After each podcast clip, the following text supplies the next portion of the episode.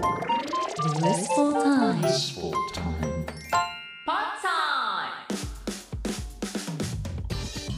こんにちは小林拓一郎がナビゲート ZIPFM Blissful Time ここからは日替わりコーナーをお届けします毎週火曜日は Pod Time いろんな歴史を駆け足で振り返ってご紹介しています今日はスニーカーの歴史番外編実はえミラーパークという夜の番組やっていた時にナイキの歴史っていうのはお届けしたことがあるんですけれども、えー今日はですねナイキの中でも欠かせないデザイナーティンカー・ハットフィールドっていう方をフィーチャーしたいと思います。ティンカー・ハットフィールド。はい。スニーカー好きの間では超有名人です。そして知らない人でも彼がデザインしたスニーカー間違いなく一度は目にしていると思います。ナイキのエアマックス。靴底にエアーっていうものが搭載されていてあのエアーが外に見えている形。あれです。あの発想見えちゃっていいのみたいなね。あの発想を生んで一躍も世界中でムーブメントを巻き起こしてですねナイキが世界的に一流ブランドになるきっかけを作った人と言っても過言はありません。ちなみにあのエアーが外に出てしまっている中身が外に見えるっていう発想はどんなところから生まれたのか。パリの美術館ポンピデューセンターっていうところに訪れた時にその発想は生まれたそうです。この建物パリでも物議を醸してむちゃくちゃ斬新でかっこいいって絶賛する人となんでこんなもん街に作っちゃったんだって批判する人がいたぐらいの、まあ、建物なんです。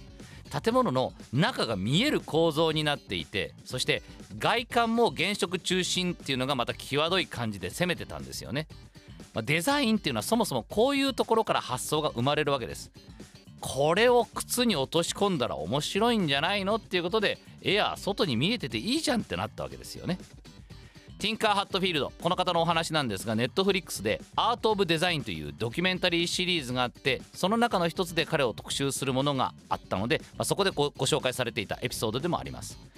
個人的にもテンション上がったのはですねティンカー・ハットフィールドさん今もですねポートランドに住んでいて街の貢献をたくさん出てきたんですよね。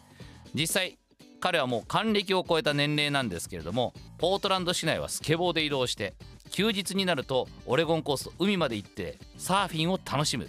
で森の中にある自宅ではクライミングが楽しめる壁があったりアクティビティが常にできる環境の中に自分の身を置いて常に新しい発想っていうのを蓄えようと今も精力的にかつ自分の時間を大切にしながら活動しているんです。でそんなティンカー・ハットフィールドさんが思うデザインとはどんなものか。この答えがかなりデザインというものに対する真意をついてるなと思ったんですけれども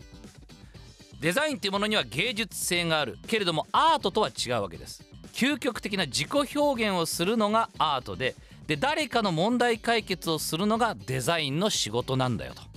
確かにね。そもそもハットフィールドさん自身大学時代に大怪我をしてしまったんです。でもともとは陸上をやってたんですけどもその時の陸上部のコーチビル・バウアーマン。まあ、この方は後のナイキの創設者なんですけどもビル・バウアーマンに足の負担を減らすためのかかとが高いスパイクっていうのを作ってもらったことがきっかけでデザインっていうものに興味を持ったんですね。でハットフィールドさん今はですね EARL R の開発に力を注いでいるんです。これ何かというとあれですよ。映画「バック・トゥ・ザ・フューチャー」に出てきた。キュッて靴に足を入れるとキューって勝手にあの紐が締まってくれるっていうあの靴です。でこれも知らなかったんですけどそもそも映画の未来の靴の発想っていうのはティンカー・ハットフィールドさんのもとに依頼が来てあじゃあこういうのどうって彼自身が伝えたアイデアだったんですね。あの映画のあの靴っていうのは。未来というものは靴が知能を持って履く人の足に勝手に合わせてきつくしたり緩めたりしてくれるようになる。もうそんな未来を想像していてじゃあそれが想像できるなら人はその方が便利だよね。じゃあそっちの未来に向かっていこうよ。っていうことでデザインもそっちの方に作り上げていく仕上げていく。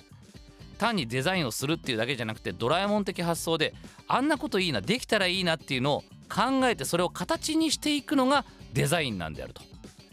ひいてはだからデザインを作るってことは未来を作るっていうことなんですよね。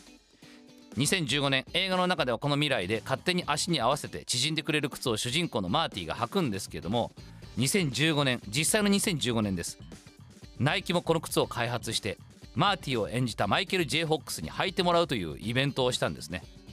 で時が経って今もこの靴の開発は進んでいます。ナイキアダプトシリーズとして今も発展しているんですね。足の形に合わせて電動でシューレースを調節する画期的なシステムっていうのを採用したんです。で何がエモいってティンカー・ハットフィールドが90年代デザインして話題になったエアハラチっていうシリーズがあるんですけどもこのアダプトシリーズでエアハラチで開発がまた進んでいるっていう点でもあるんですね。エモいですね。まあ、これ以外にでもジョーダンシリーズでジョーダン3がきっかけでジョーダンともやり取りをするようになってその後も678910111と名作をどんどん生み出していった話なんかもこのドキュメンタリーの中では語られています。ジョーダン11っていうのがエナメルを使ったデザインなんですけどもジョーダンからの依頼で公式なフォーマルの場にも履いていけるようなスニーカーを作ってほしいっていうことでジョーダン11ではエナメルが採用されたっていうねそんな面白い話も出てきます。そして今ねナイキではあのエアトレーナー1っていうのがちょうど発売されているんですけどこのエアトレーナー1テニスシューズなんですけれどもなんかこう足元キュッとこうパチンとこうはめるような足をギュッと締め上げるようなそういう作りになっている靴があるんですけどもこれをデザインしたのもこのティンカー・ハットフィールドさんでもう今ね復刻しているスニーカーで昔に語られていた名作と言われているスニーカー大体手がけてるんです。もうそれぐらい普及の名作を生み続けてる方でもあるんですね。まあ、ぜひこのティンカー・ハットフィールドさんのアート・オブ・デザインこのドキュメンタリーも見ていただきたいしプラスバック・トゥ・ザ・フューチャー改めて見ていただくとああこの未来今僕たちは住んでるんだななんてことをちょっと実感できる部分もあると思います。で今後はですねオレゴン大学その彼も出身校であるオレゴン大学でこの夏世界陸上が行われるんですけどもこれをきっかけにナイキがまた新しいスニーカー出してくんじゃないかなってちょっとそんなねなんか気配もあるのでそこもスニーカー好きとしては期待して待ちたいと思います。ではまた。